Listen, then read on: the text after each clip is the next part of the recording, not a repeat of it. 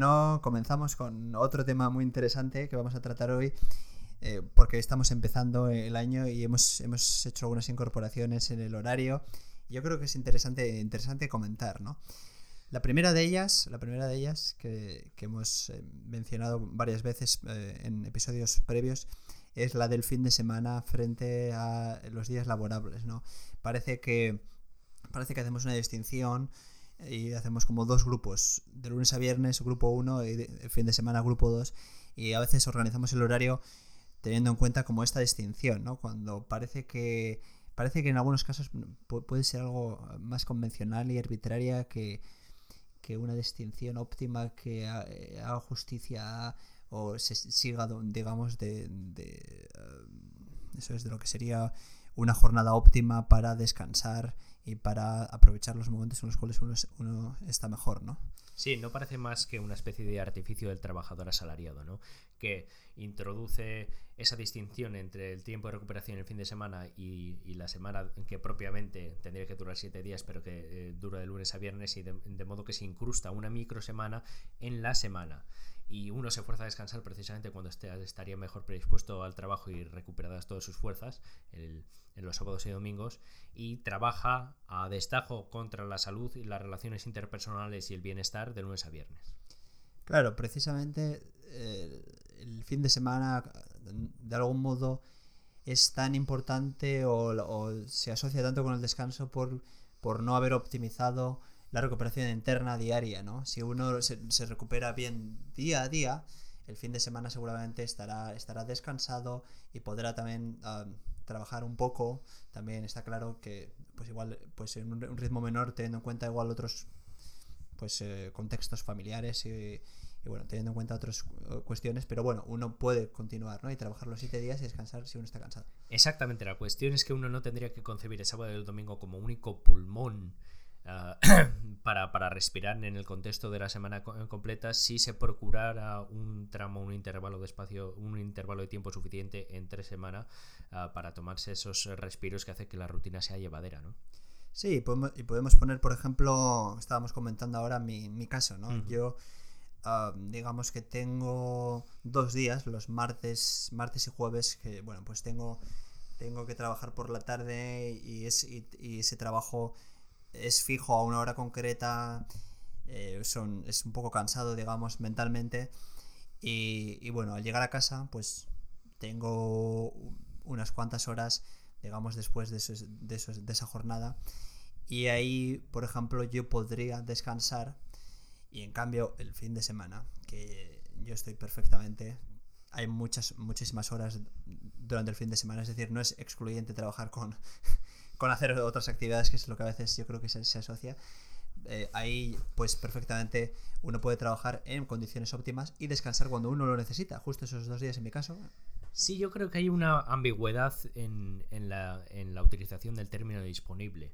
Disponible en un sentido significa ah, un intervalo de tiempo en el que no hay una, una, serie de tareas asignadas o fijas y en ese tiempo tú dispondrías o tendrías tiempo disponible al llegar de tu, ah, de, tu, de tu trabajo a casa, por ejemplo, de 7 a 9, pero no es tiempo disponible en el sentido de que eh, tienes la energía, el ánimo y la voluntad y la lucidez para aprovechar ese tiempo en el cual no hay otras, eh, otras tareas asignadas, ¿no? Entonces, ¿en qué sentido es tiempo, eh, en tiempo disponible? En un sentido que es incompatible con el aprovechamiento de esas horas que no están asignadas a otras tareas. Por eso, quizá, quizá sería mejor hacer una permuta y trabajar esas dos horas, por ejemplo, de 7 a 9 que tienes a llegar a casa esos días, el sábado y el domingo, sabiendo que las puedes reasignar o redistribuir a tu antojo en días en los que no te vas a ver importunado por nadie más, que trabajar esos días con el peso, el peso psicológico que comporta que saber que después de trabajar te, tienes que movilizar a tu lugar de residencia para invertir otras dos horas más. Y una cosa más todavía, y es que que esa esa exigencia asfixiante entre semana produce un malestar, sobre todo en la finalización del fin de semana, sabiendo que vas a tener que reiniciar una semana tan exigente que solo tiene como recompensa el fin de semana. Claro, porque digamos que muchas personas que igual pues quieren, quieren hacer algo después de su trabajo, como puede ser mi caso, ¿no? Que yo quería, quería hacer algo al, llegar a casa. Eh, claro, quizás no sea el momento adecuado precisamente porque uno está cansado y además uno tiene un margen muy reducido porque uno cuenta solo con tres, dos o tres horas y a nada que pase algo pues ya es fácil no completar esa actividad pero en cambio en un fin de semana uno tiene muchísimas horas y seguro que si incluso si uno no las hace por la mañana o en el momento en el que uno lo determina puede hacerlas posteriormente no Sí, eh, precisamente por dos factores fundamentales. Uno, que los trabajos que requieren cierta cualificación y se utilizan en la ejecución demandan un estado de lucidez y de buen ánimo que son incompatibles con ah, con esos momentos en los que sales de trabajo casi a la finalización del día. Entonces quizá mejor reasignar, reasignarlos el fin de semana. Y segundo, es muy difícil, como he dicho antes, verte importunado por terceros que no forman parte de tu, de tu círculo de llegados el fin de semana porque todo el mundo se dedica a lo mismo, que es decir, a estar tirado o a, o a pasar, a aprovechar, como dice la gente, es decir, una forma de malograrse y de arrojar el tipo al vertedero el fin de semana. Eso es. Claro, es que en esta modificación, que puede parecer algo es algo menor, algo rápido. Realmente hay dos, conceptos que hemos. Bueno, sí, no sé si concepto es el término, pero dos. Hay como dos principios. Uno, el de superar esa barrera de, entre semana a fin de semana. Es decir, precisamente hay dos días que coincide que se llaman sábado o domingo, pero podrían haber, haberse llamado de otro modo. Y nos olvidamos que hay esta distinción. Entonces, vemos que hay dos días en blanco, que no, que no hay nada programado y que uno está pues descansado pues lo, que hace precisamente es uno ubicar esas, esas horas eh, en ese momento que es mejor. Y el segundo concepto es también el de, el de, la, recuperación interna, que también, eh, digamos, en este cambio lo que se hace es eh, suprimir una tarea que se iba a realizar en dos días, pues que, en las que uno está cansado, eliminando la recuperación interna, porque si uno está trabajando después de haber trabajado, digamos, o uno está leyendo, estudiando o haciendo algo que requiere un esfuerzo mental, después de haber haberse visto pues eh, obligado a, realizar un, esfuerzo previo, uno no está descansando, evidentemente. Entonces, realizando esta, modificación sencilla, eh, también, se, también se, mejora eh, la, la, recuperación interna, ¿no? que puede favorecer a los días posteriores también. Sí, de hecho, nuestra propuesta no es más que una forma de redistribuir de forma estratégica e inteligente el descanso que la gente que estima que es necesario el fin de semana eh, eh, en, el, en, el, contexto de cada día, de modo que incluso se produzca un aprovechamiento mejor de, tiempo que de alguna forma mm, resulta, no resulta aprovechado el fin de semana. Y generando, y esto es importante también, un efecto dominó o cadena de trabajo todos los días, de modo que uno pueda arregostarse o, o coger el gusto al trabajo. ¿no?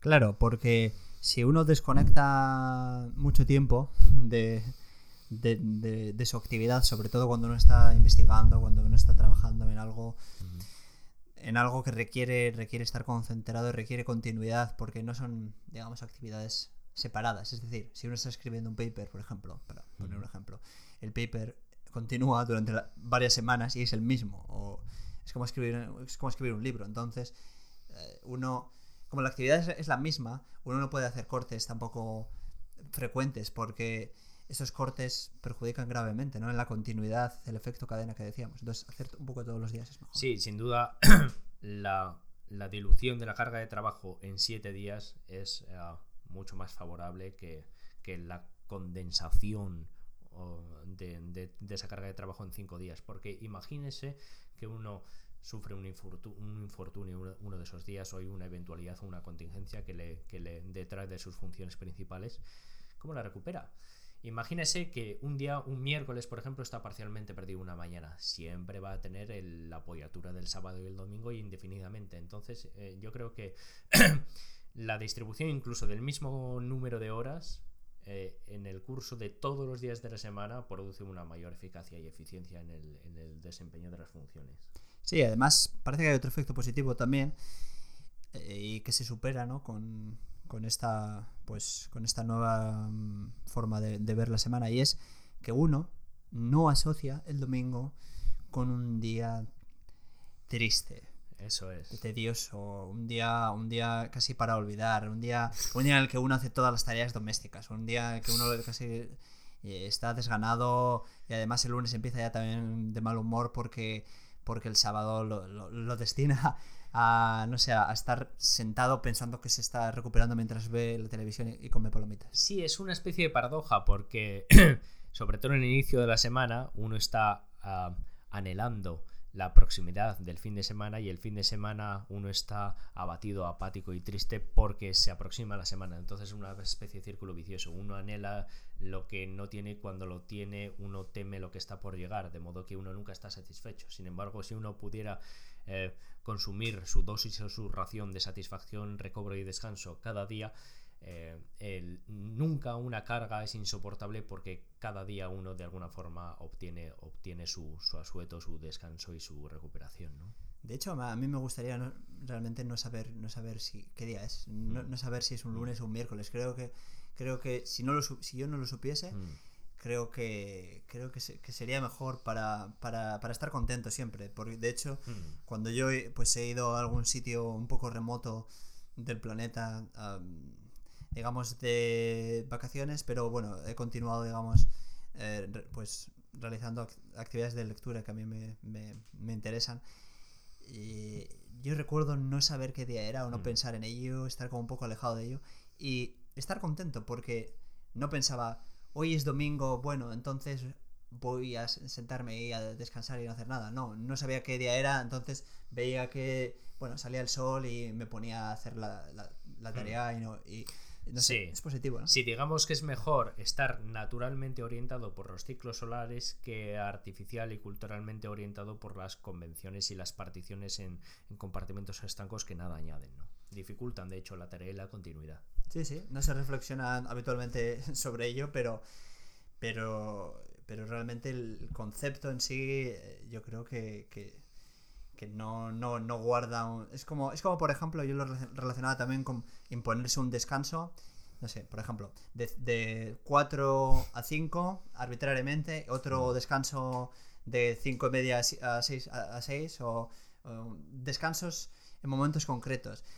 Uno corre el riesgo de descansar cuando uno está justo concentrado, cuando uno no necesita descansar, y no descansar cuando uno necesita descansar. Pues aquí es un poco lo mismo, ¿no? Sí, de hecho nosotros apostamos por el, cese en, en, nuestro, en nuestra actividad precisamente cuando hay límites o barreras exógenas o, impuestas externamente, ¿no? Por ejemplo, cuando, cuando la, la consorte llega a casa después de la después de una larga jornada de trabajo es irracional que nosotros estemos ¿no? como en el, en, el, en el clima de nuestra jornada sería mejor acompasar eh, su jornada a la nuestra de modo que uno pueda entregarse al tiempo de ocio y de recuperación interna cuando, cuando se coincida en casa ¿no? Eh, este, este entonces es uno de los, de los eh, cambios, modificaciones o pequeñas enmiendas que hemos encontrado desde la última vez que hablamos de esto en esta misma, en esta misma plataforma. Y hay otra que sería preciso y conveniente mencionar, que es la realización de ejercicio en, ah, en la primera hora de la tarde pasado el medio de la primera hora de, la tarde, precisamente para mitigar el efecto de esa somnolencia vespertina o, es, o, lo que se conoce como el síndrome postprandial o el mal del puerco que conocen en, en Sudamérica, ¿no? Ese sopor que sobreviene después de comer, ¿no? Sí, de hecho, mm, aunque no lo habíamos hecho hasta ahora, sí que previamente, en, meses eh, anteriores, habíamos comprobado cómo precisamente a partir de, de las 5 o 6 empezábamos cada vez a, a estar más concentrados y a, a, a, tener, digamos, más energía para trabajar. Y esa franja del mediodía muchas veces o, bien acaba postergándose o uno estaba, estaba intentando intentando concentrarse mientras, mientras notaba el bostezo y luchando, digamos, contra, contra un efecto eh, un efecto común y, biológico, ¿no? Entonces parece que parece que justo haciendo ejercicio en esta, en esta hora del central del día, que es ya se conoce que, que uno, eh, incluso aunque no coma, va a estar va a estar, va a estar eh, pues en peores condiciones, uno puede precisamente no solo superar esta, esta franja, franja horaria, sino también con el ejercicio estar aún más con, más con más energía y más dispuesto ¿no? a la tarea.